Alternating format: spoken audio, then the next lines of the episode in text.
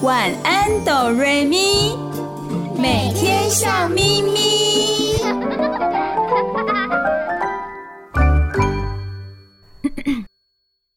准备好了吗？我们要开始喽！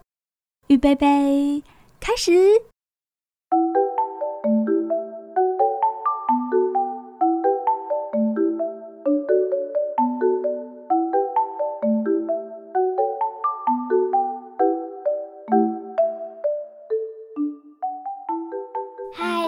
的，大朋友、小朋友，我是小雪，欢迎收听《晚安哆瑞咪》。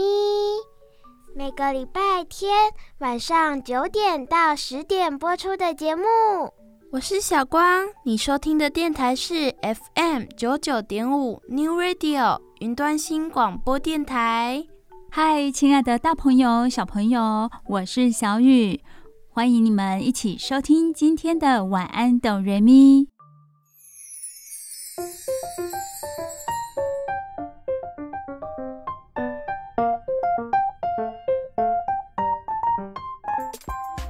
每到假日，我就想找猫咪玩，可是它们常常在睡觉，哎，它们都不理我，让我觉得好孤单。因为猫咪需要的睡眠时间比较长啊，跟我们人类是不一样的。哦，原来是这样啊！我有时候很累的时候，好想当一只猫哦，希望可以睡饱一点。原来小雪有这样的困扰啊！假日的时候想找猫咪玩，可是猫咪有时候不想理人呢。亲爱的大朋友、小朋友。可别以为睡觉是天经地义的事。科学家认为呢，只有大脑成熟的动物才会睡觉哦。哦，原来是这样啊！聪明的动物才会睡觉。猫咪很聪明耶。嗯，那我也很聪明喽。当然喽，小雪是很聪明的。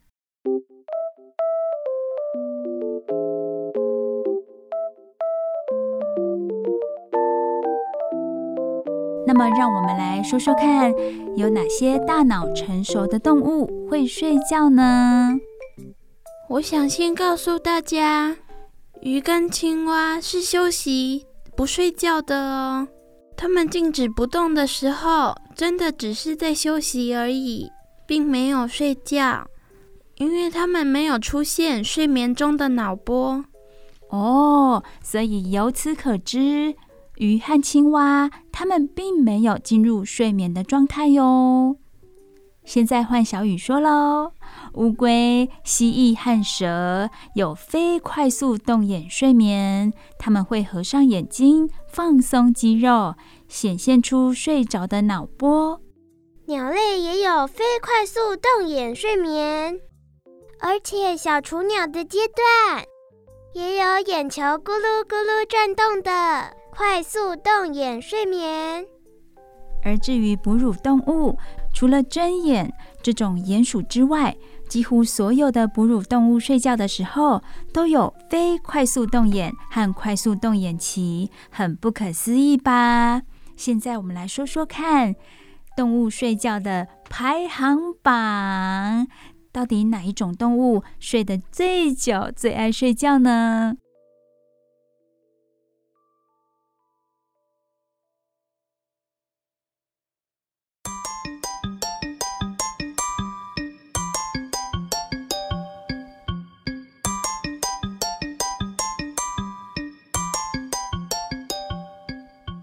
就来公布哺乳动物的睡觉排行榜。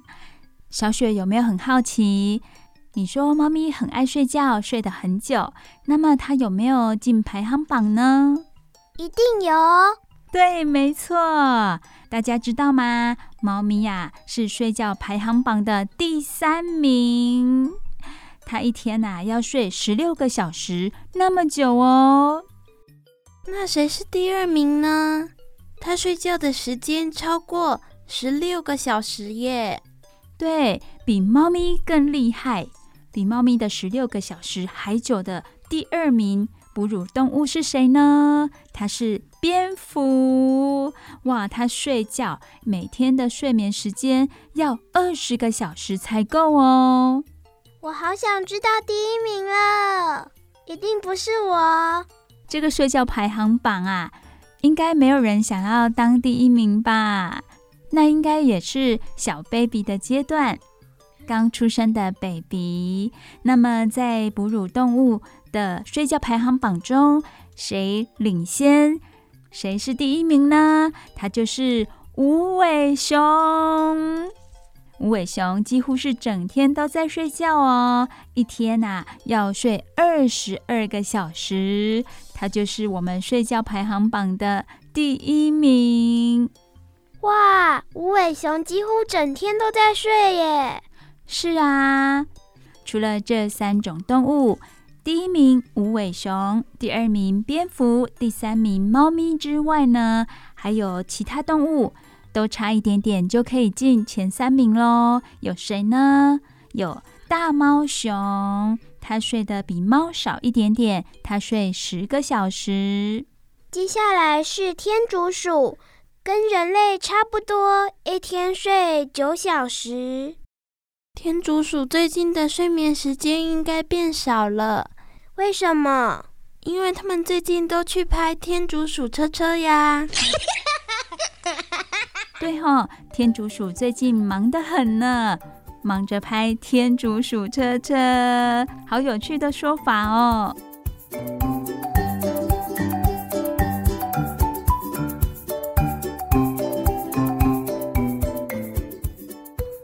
接下来，小雨想告诉大家的是，大象睡觉的时间很短哦，只有睡三个小时。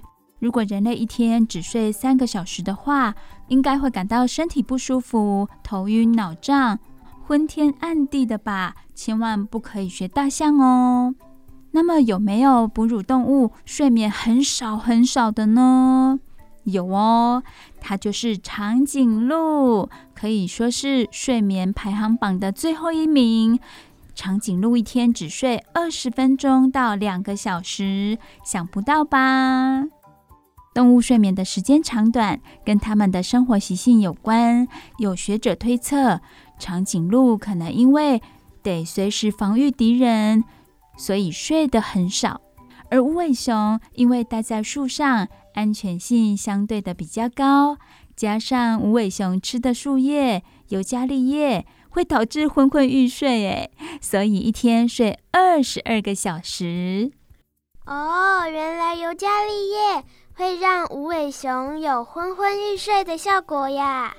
对呀，因为这个因素，所以更加长了它的睡眠时间哦。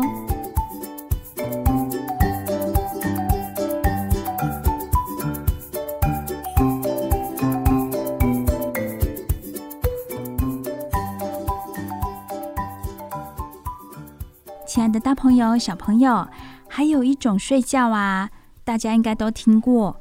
它就是冬眠，可是你们知道吗？对于土拨鼠来说，它们的冬眠并不是睡觉的睡觉哦。哈，不是睡觉的睡觉，听起来好奇妙。对啊，我也觉得很奇妙哦。后来我查了资料才知道，每年二月二号，很多美国人都会等土拨鼠探出洞口来。如果土拨鼠这个时候被自己的影子吓到的话，它就会退回去冬眠哦。哈哈哈，好好玩哦！而且这就代表了还要等六个礼拜，春天才会来临哦。美国人他们是依据土拨鼠来判断春天什么时候会来临的。大家知道吗？冬眠长达三个月的土拨鼠，其实并不是在睡觉。因为动物在睡觉的时候，人会维持体温。可是啊，土拨鼠冬眠的时候呢，它的体温却会降到摄氏四度还是五度而已哦，跟环境的温度差不多。好低温哦！对呀，同时呢，土拨鼠的心跳会由每分钟两百下降到四下到五下而已。而且连呼吸都只剩下每分钟两次哦，外表看起来几乎是没有生命的气息。原来呢，冬眠是动物适应冬天恶劣环境的妙方。它们这样是在保护自己的身体哟。睡眠听起来是不是很有趣呢？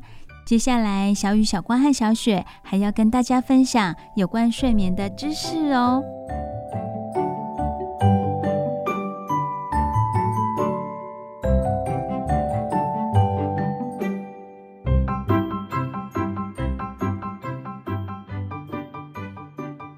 我们都以为睡觉就像电脑关机，我们处在什么事都不用做的休息状态。但是呢，科学家研究发现了，当我们躺在床上，身体懒懒的不听使唤的时候，大脑可在忙呢。可以说是大脑跨进了睡眠的国度，开始忙着它的工作呢。睡眠的运作真的很难以想象。我们想想看哦，所有的人都在晚上睡觉，白天醒来。这么厉害的运作到底是怎么回事的呢？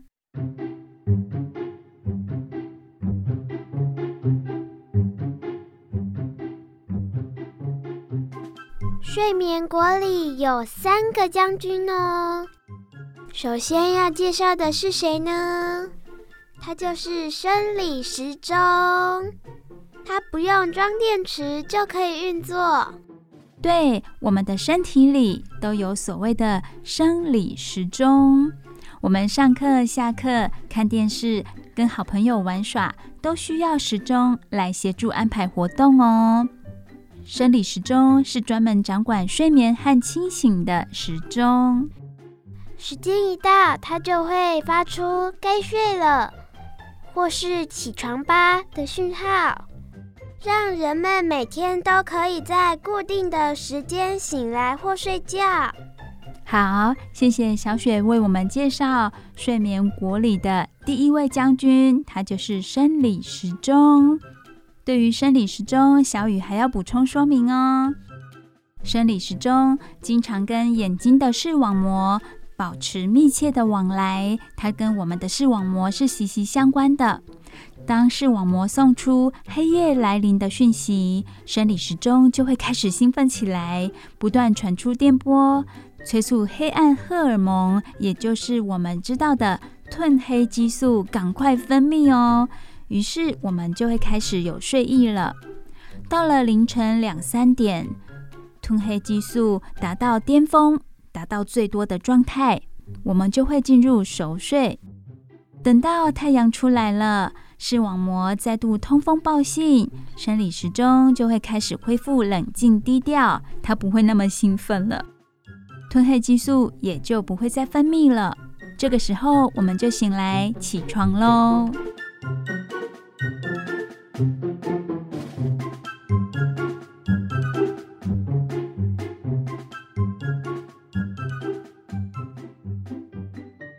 哎，有一个问题呀。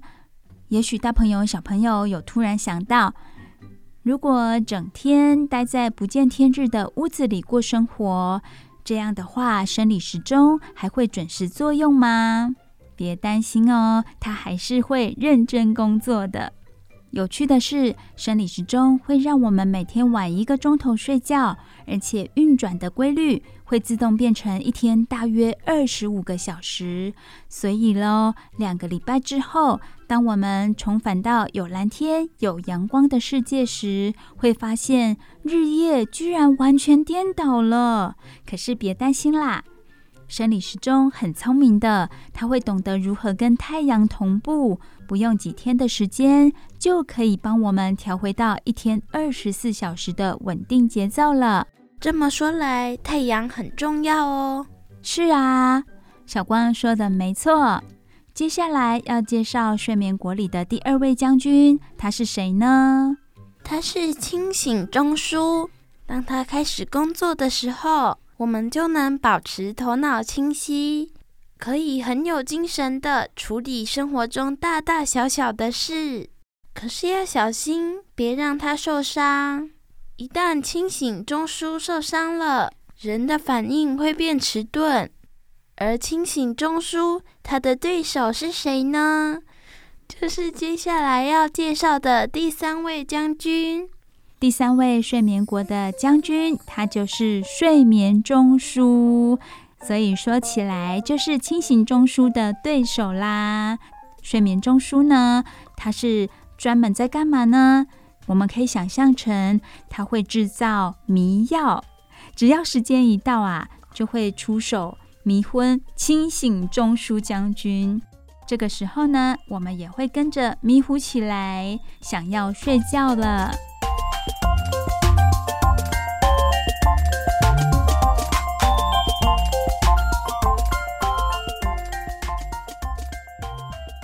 所谓像迷药般的电波，会减少大脑的活动，让我们的情绪平静，想睡觉。可是，如果睡眠中枢的力量不够的时候，人就比较不容易睡着。这三个将军位在我们的脑袋里哪个位置呢？这是个好问题哦。生理时钟它是住在夏视丘的前方，它会负责提醒大脑什么时候要清醒，什么时候该睡觉。而清醒中枢它是位在脑干的网状构造里，负责让大脑保持清醒。睡眠中枢和生理时钟的位置相当的接近哦，它也是位在下视丘的附近。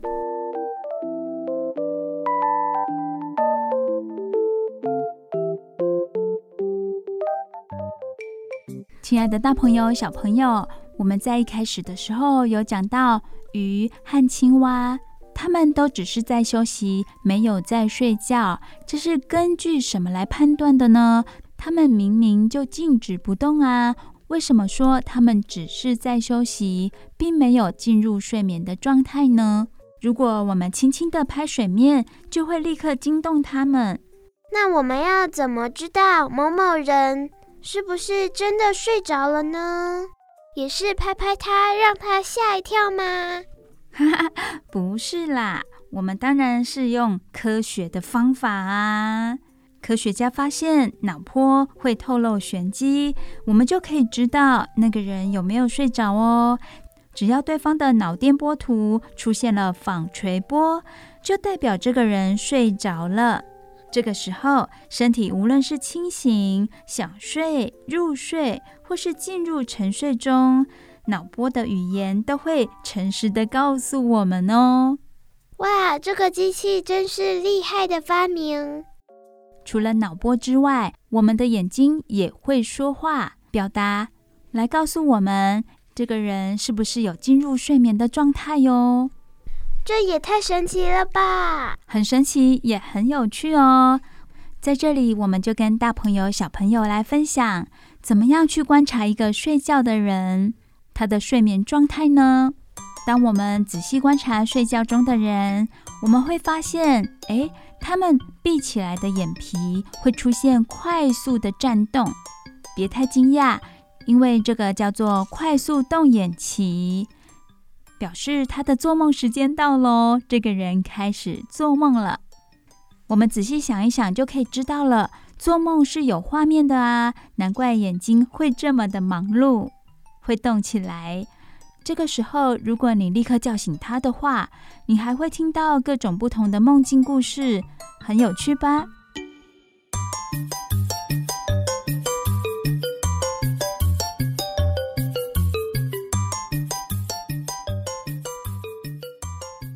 睡眠中眼球没有快转的其他时间，就叫做非快速动眼期。在这个阶段里，我们会经历浅睡到深睡。帮助小朋友长高的生长激素，就是在非快速动眼期的深睡时刻大量分泌的。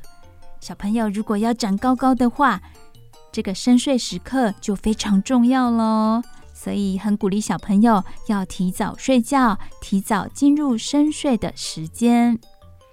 非快速动眼期和快速动眼期，他们是轮流上场的，一会非快速，一会快速。他们上场的时间大约九十分钟左右，构成了所谓的睡眠周期，而且他们每晚互相搭配差不多四到六次。往往到越深夜的时候，快速动眼睡眠就会占据更多的时间，非快速动眼睡眠则会逐渐减少深睡，使我们维持在浅眠的状态。如果在我们清醒之前是快速动眼睡眠的话，我们就会感觉到舒舒服服的哦。哦，我懂了，因为快速动眼睡眠表示我们有深沉的睡觉，感觉有睡饱，当然就舒服喽。没错。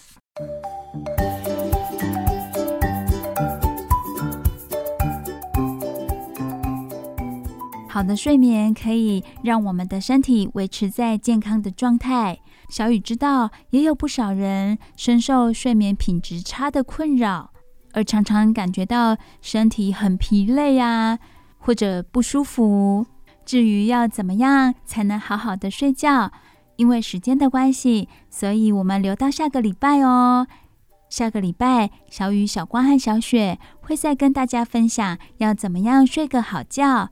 还有还有，就是为什么我们睡觉的时候会做梦呢？这些有趣的事情，下个礼拜再跟大家分享喽。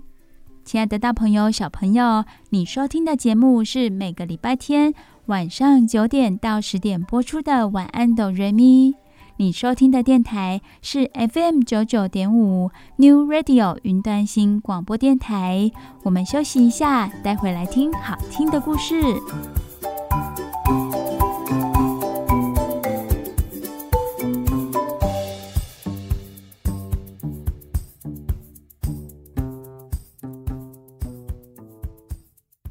不要走开，我们马上回来哦。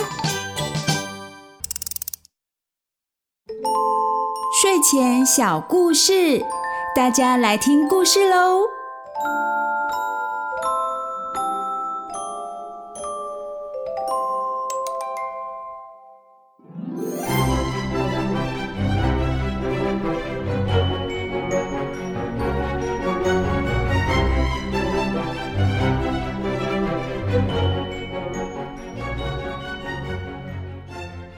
亲爱的大朋友、小朋友，我是小雨，欢迎收听每个礼拜天晚上九点到十点播出的《晚安，哆瑞咪》。你收听的电台是 FM 九九点五 New Radio 云端新广播电台。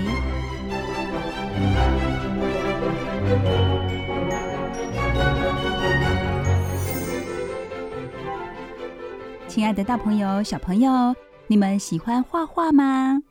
小雨身边就有非常喜欢画画的小朋友哦，他是谁呢？他就是小雪。据我所知，小雪从很小的时候就非常喜欢画画。她没有上过美术班，没有经过美术老师的训练，就能够画出一幅幅美丽而且丰富的图画。问她画了什么，她总是能说出一篇大道理来。他真的把自己的想法全部都画在图画里哦，大朋友也可以试试看。如果哪天你的小朋友分享他的图画，你可以从里面看出他的想法来。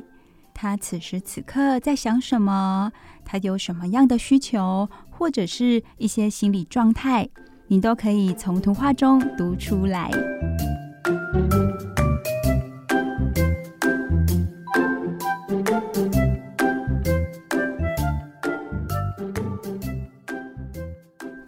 小朋友的想法是天马行空的，尤其是更小的小朋友，鼓励他们画画，鼓励他们创作，也可以同时培养他们的美感和自信。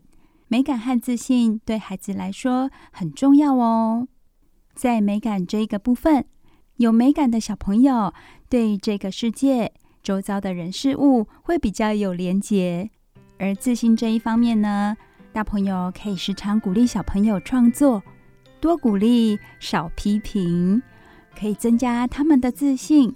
对于自己创作的自信，这份自信呢，也可以让他发挥在各个方面。像是小雪就常常跟我分享，她以后要开一个美术教室，而且连美术教室的名字她都想好了呢。然后教室里面要怎么布置，要教小朋友哪些画画的技巧，而且他非常的有爱心，还要提供小朋友免费的餐点。画画真的是小雪非常喜欢的事情，也希望他以后梦想可以实现哦。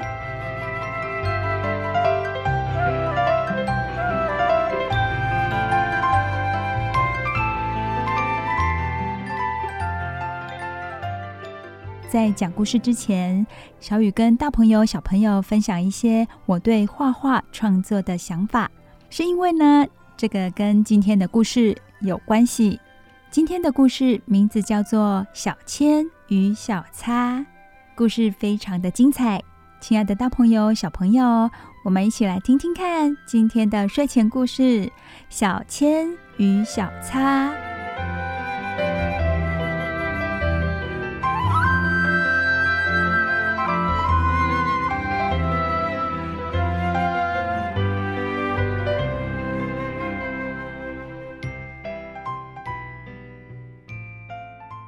小铅与小擦，铅是铅笔的铅，擦是橡皮擦的擦，所以这么说来，今天的故事主角就是铅笔和橡皮擦。首先，我们看到书本的封面，哇哦，书本的封面是一支很大很大的铅笔哦。我们可以看到铅笔的笔芯，而且它是有表情的哦。眉毛是向下的，看起来有点害羞，不太有自信。这是铅笔的模样。那么橡皮擦在哪里呢？橡皮擦它在书本的背面。明明都是故事的主角，作者把铅笔画在书本的前面，而橡皮擦画在书本的最后面，可见作者的巧思很特别哦。作者是史考特·马古。史考特·马古为孩子画过许多图画书，都非常接近小朋友的想法，很有趣，非常推荐大朋友可以到图书馆去借书，或者到书店买来给小朋友阅读。至于书本背面的那个橡皮擦呢，它看起来也好大哦，它是橡皮擦的特写。这个橡皮擦它是红色的。他的脸红彤彤的，也有表情哦。他的表情很明显的，他在生气。他好像有很多不满，有可能是对铅笔不满哦。好，铅笔与橡皮擦之间有什么样的恩怨情仇？有什么样的故事发展？小雨现在就说给大朋友、小朋友听喽。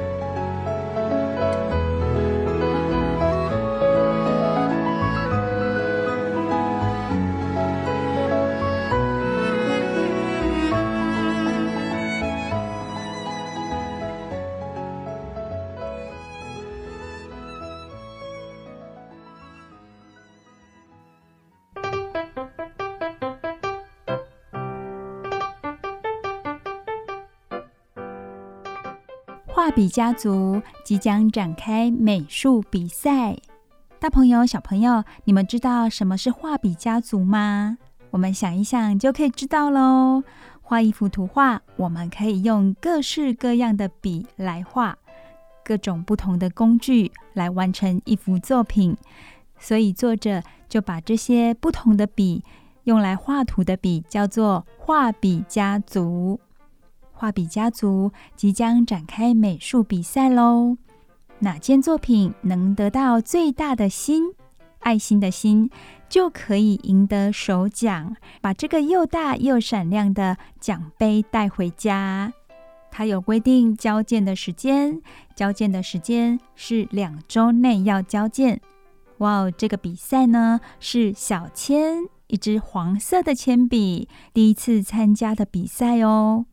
大朋友、小朋友，你们还记得第一次参加美术比赛时的心情吗？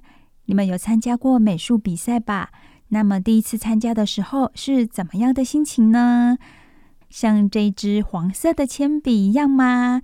这一支黄色的铅笔，他的心情是非常雀跃的，已经迫不及待要跃跃欲试喽。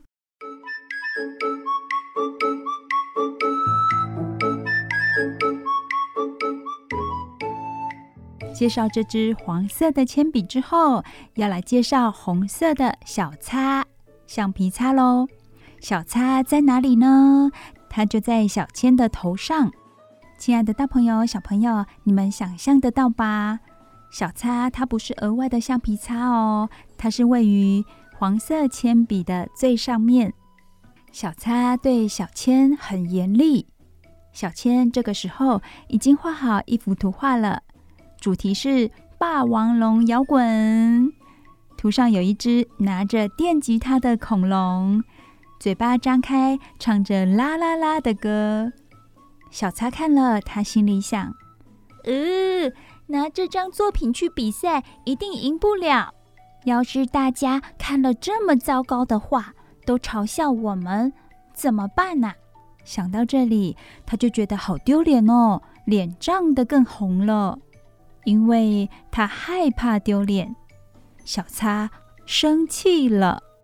小千的第一幅作品《霸王龙摇滚》被打枪了，这幅图没办法交件比赛。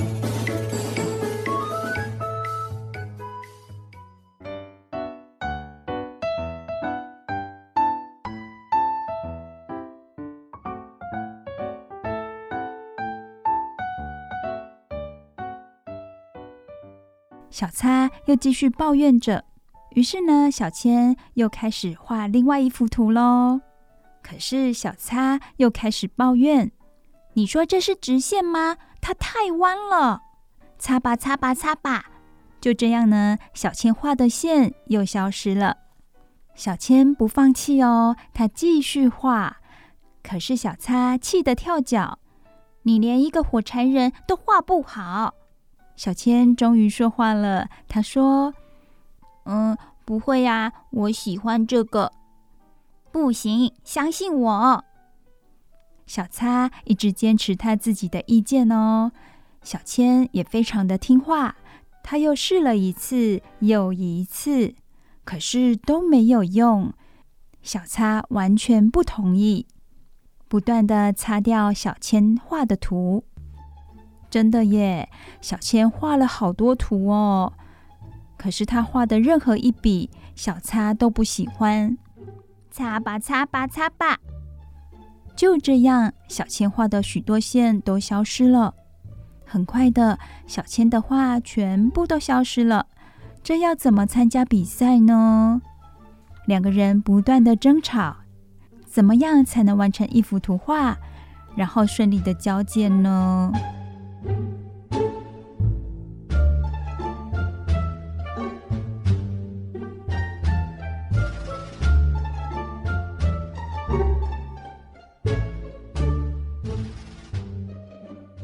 这个时候，画笔家族的其他成员都在准备比赛哦。小千就到一旁观看，他看到毛笔得意的、自由的、快乐的画着。小千有点嫉妒的想：没有顾虑的感觉一定很棒。亲爱的大朋友、小朋友，你们可以体会小千的感受吗？当他看到毛笔可以自由自在的画图。而自己却没有办法，而是一直受到小擦的干涉。这种没有办法自由自在画图的感觉，实在很难受。除了小千在一旁观看毛笔作画之外呢，连水彩也来帮忙。它是红色和橘色的。而另一旁，钢笔画了奇妙又惊人的作品，准备参加比赛。钢笔画的是一只很特别的鱼，它有着大大的眼睛，很奇特的装扮。更特别的是，这只鱼它会骑脚踏车呢。鱼和脚踏车是由粗粗细细的线条构成的，看起来也很不错哦。钢笔看到小千，还跟他建议说：“考虑用墨水吧。”像我这样不是画得很好吗？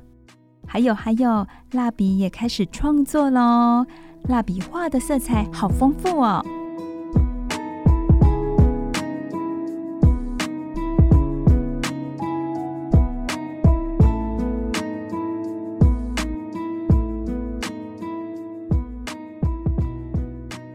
么小千和小擦呢？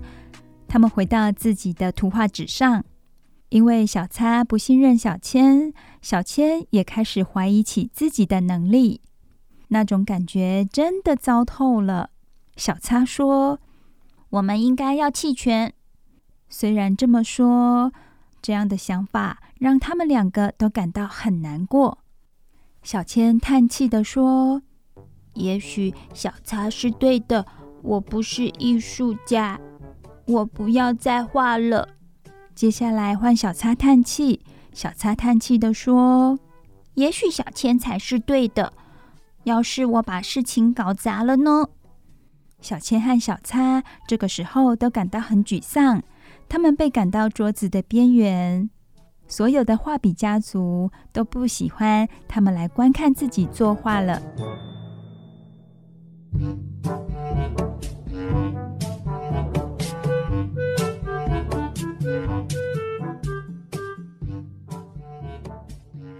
赶到桌子边缘之后，哎。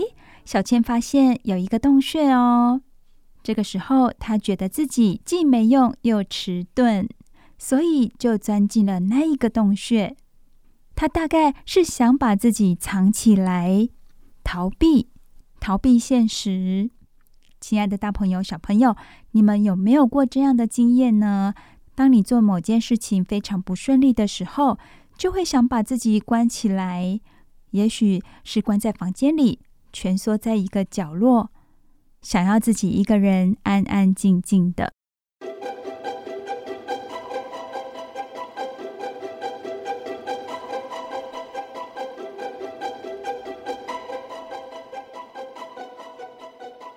到了那个洞穴里，哇哦，洞穴里面好黑哟！可是，哎，里面好像有什么东西哦。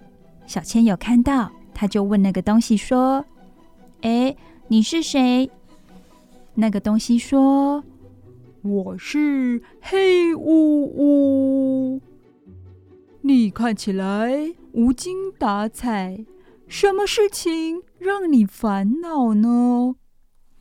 小千说：“我当不了艺术家，我不要画画了。”哦，我以前是铅笔的一部分。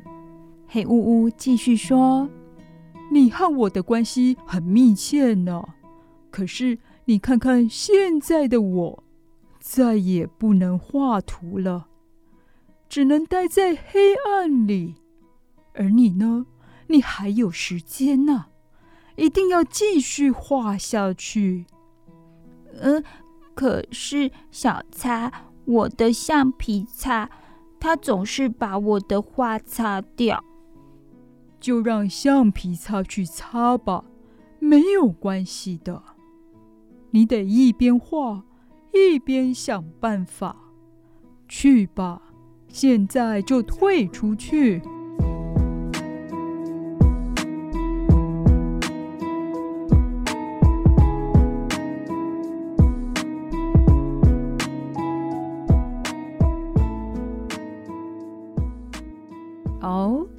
这个黑乌乌到底是什么呢？而且他说话好稳重，好有分量哦。如果是小雨的话，被这么一鼓励，小雨会变得非常的有精神、有元气，还有力量，想要去把事情做好哦。亲爱的大朋友、小朋友，听到这里，你们有没有对这个黑乌乌感到很好奇呢？这是什么样的一个洞穴？黑乌乌又是什么呢？我们先休息一下，小雨待会再告诉你哦。亲爱的大朋友、小朋友，你收听的节目是每个礼拜天晚上九点到十点播出的《晚安，哆瑞咪》。你收听的电台是 FM 九九点五 New Radio 云端新广播电台。我们听首好听的歌曲，待会再继续听小雨说故事哦。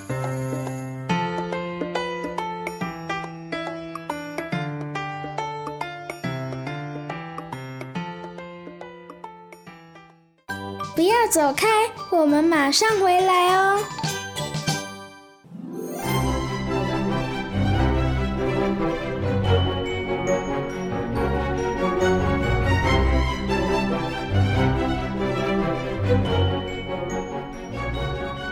嗨亲爱的大朋友小朋友我是小雨。欢迎收听晚安哆瑞咪。每个礼拜天晚上九点到十点播出，在 FM 九九点五 New Radio 云端新广播电台。小雨都会挑选非常棒的绘本故事，在这个时间里跟大家分享。今天的故事名字叫做《小铅与小擦》。这个是铅笔和橡皮擦之间的故事。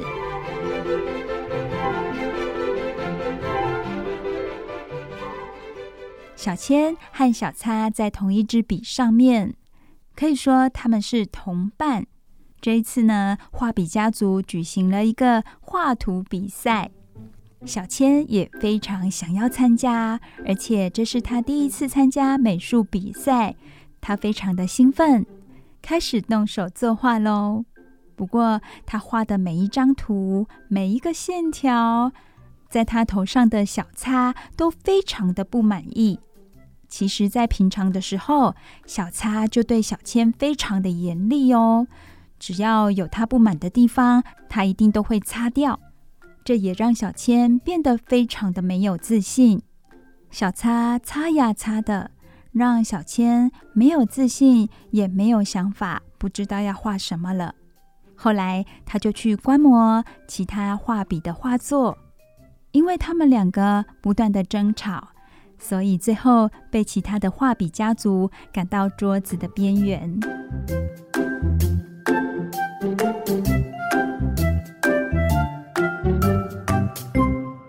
这个时候啊，小擦看到了一个黑黑的洞穴，他心情不好，所以想要躲起来。于是他进入了那个洞穴。诶，在洞穴里，他看到一个庞然大物。这个庞然大物，他自称为是黑乌乌。黑乌乌对小千说了一些鼓励的话。亲爱的大朋友、小朋友，你们还记得吗？这个庞然大物黑乌乌啊。跟小千说了什么样鼓励的话呢？他说：“就让橡皮擦去擦吧，没有关系。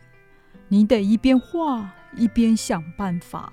去吧，现在就退出去。”对，没错，黑乌乌鼓励了小千。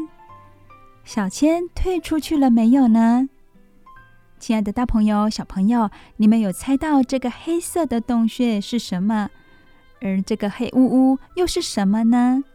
小雨现在就告诉你们哦，这个黑色的洞穴就是削铅笔机的那一个黑色的洞。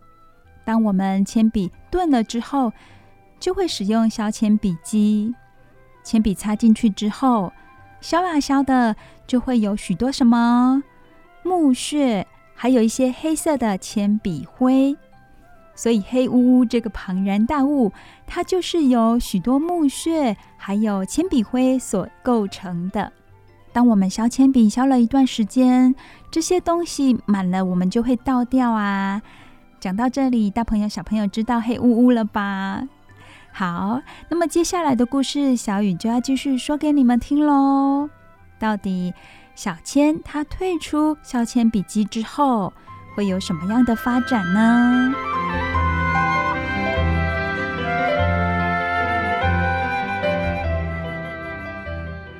小千从洞里弹了出来，感觉自己现在是既聪明又犀利。没错啊，当我们削完铅笔之后，铅笔的笔芯就变得很尖很尖。看起来好像很聪明、很犀利的样子，小千就开始按照黑乌乌教他的，开始画起来喽。他画了什么呢？他画了弯弯曲曲的线，来来回回的线，还画了一团黑乌乌。哇，他把黑乌乌也画到纸上了呢。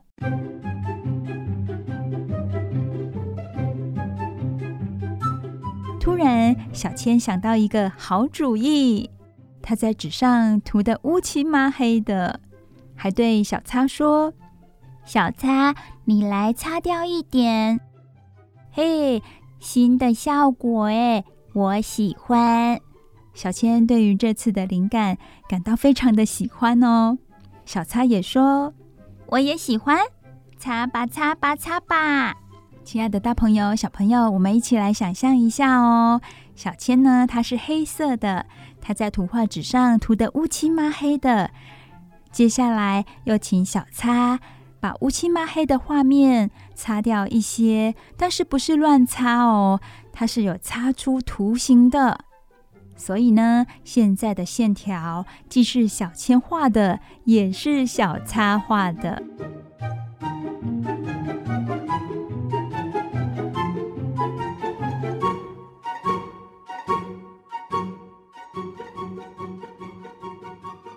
小擦，它是橡皮擦，通常都是擦掉东西。不过这下子，它也参与作画了，它感觉很有趣。小千的灵感也不断地涌现，他看起来好有自信哦。小千和小擦，他们一起疯狂地、快乐地画了起来。他们从来不知道，原来画画可以这么好玩。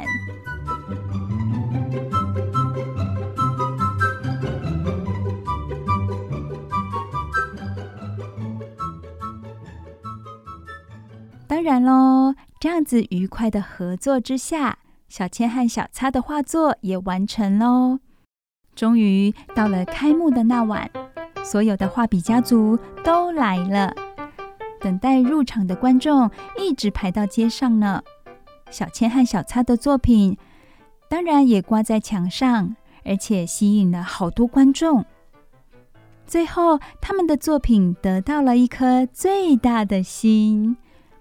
还有其他的工具，像是白胶、剪刀、胶水、原子笔、笔刀，他们都非常的称赞小千和小擦。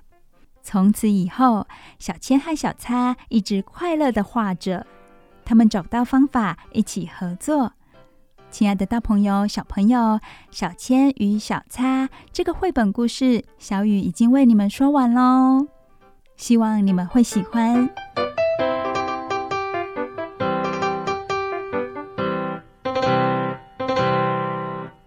我们大家可以一起来想一想，小千这个铅笔呢，它是在写出东西、画出东西来；而小擦是把东西擦掉，它是负责修正。两个非常的不同，当然，他们也会有争执的时候。也就代表了我们内心的一些挣扎，画出这个到底好不好呢？要不要擦掉呢？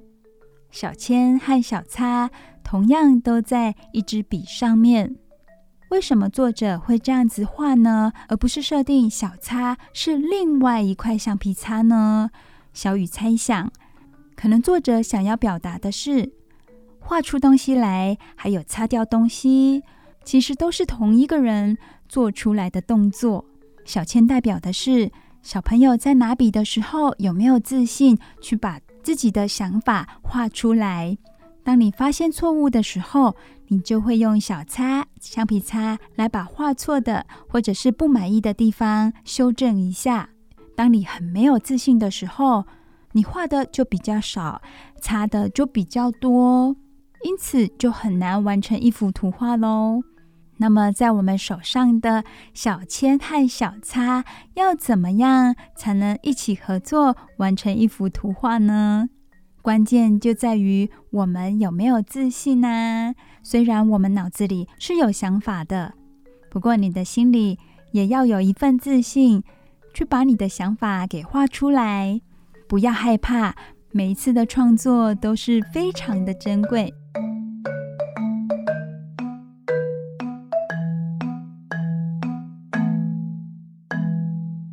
好，小雨今天分享的故事就到这里喽。小雨每个礼拜天晚上九点到十点，在晚安哆瑞咪的节目当中，都会分享好听的故事给大朋友、小朋友听。你收听的电台是 FM 九九点五 New Radio 云端新广播电台。怎么告诉你我多喜欢陪着你，不论白天或夜晚。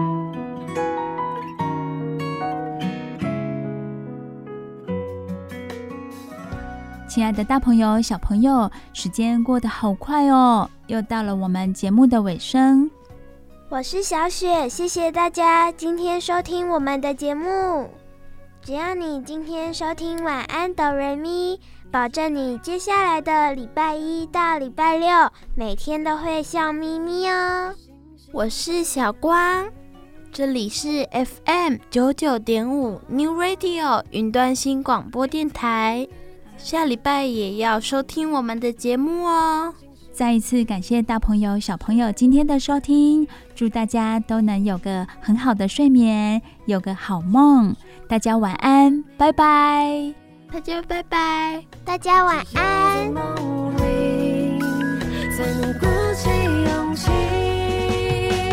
要怎么告诉你我多喜欢陪着你，不论白天或夜晚，你的微笑让我想守护着你已经无可救药要怎么告诉你我多喜欢？